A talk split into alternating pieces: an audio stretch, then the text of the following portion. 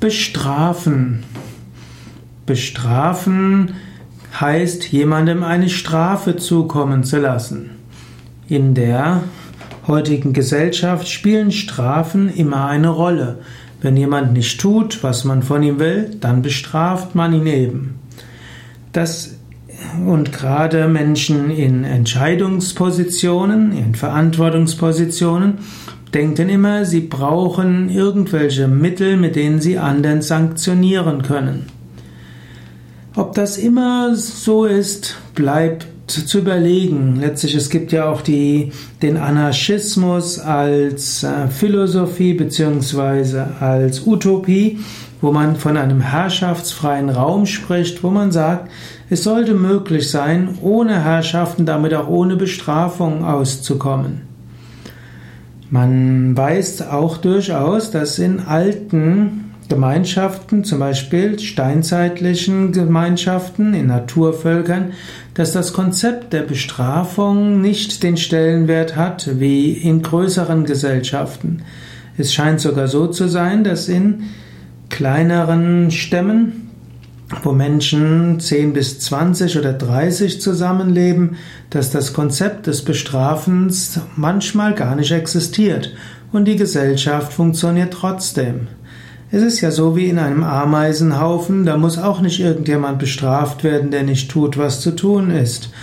Oder auch äh, im Bienenkorb, dort wird auch nicht ständig, werden Leute bestraft für das, was sie nicht tun. Manchmal reicht es aus, Menschen zu sagen, was man gerne von ihnen hätte, und manchmal reicht es aus, jemandem zu sagen, dass das, was er gemacht hatte, nicht dem entspricht, was man ausgemacht hat. Und manchmal kann man auch eben die Konsequenzen des Verhaltens dem anderen sagen. Man muss nicht immer bestrafen, auch Eltern gegenüber dem Kind. Kinder müssen nicht unbedingt bestraft werden.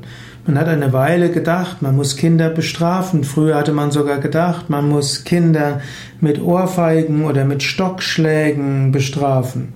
Die Eltern hatten das tatsächlich gedacht. Für Jahrhunderte hat man gedacht, wenn man ein Kind gut erziehen will, muss man es immer wieder bestrafen.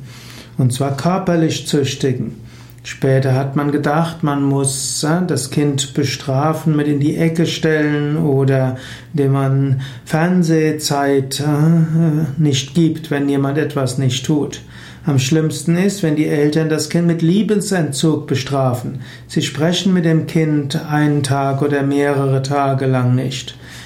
All das ist nicht unbedingt etwas, was hilft. Man weiß heute auch, dass in Gesellschaften, in denen die Höhe der Bestrafung immer mehr erhöht wird, dass dort die Kriminalität zunimmt, nicht abnimmt.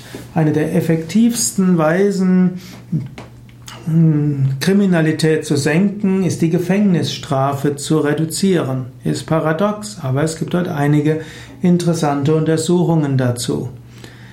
Und man hat oft über die antiautoritäre Erziehung gelästert, aber es hat durchaus gezeigt, die antiautoritäre Erziehung ist durchaus eine Erziehung, die besser ist als eine rein autoritäre Erziehung.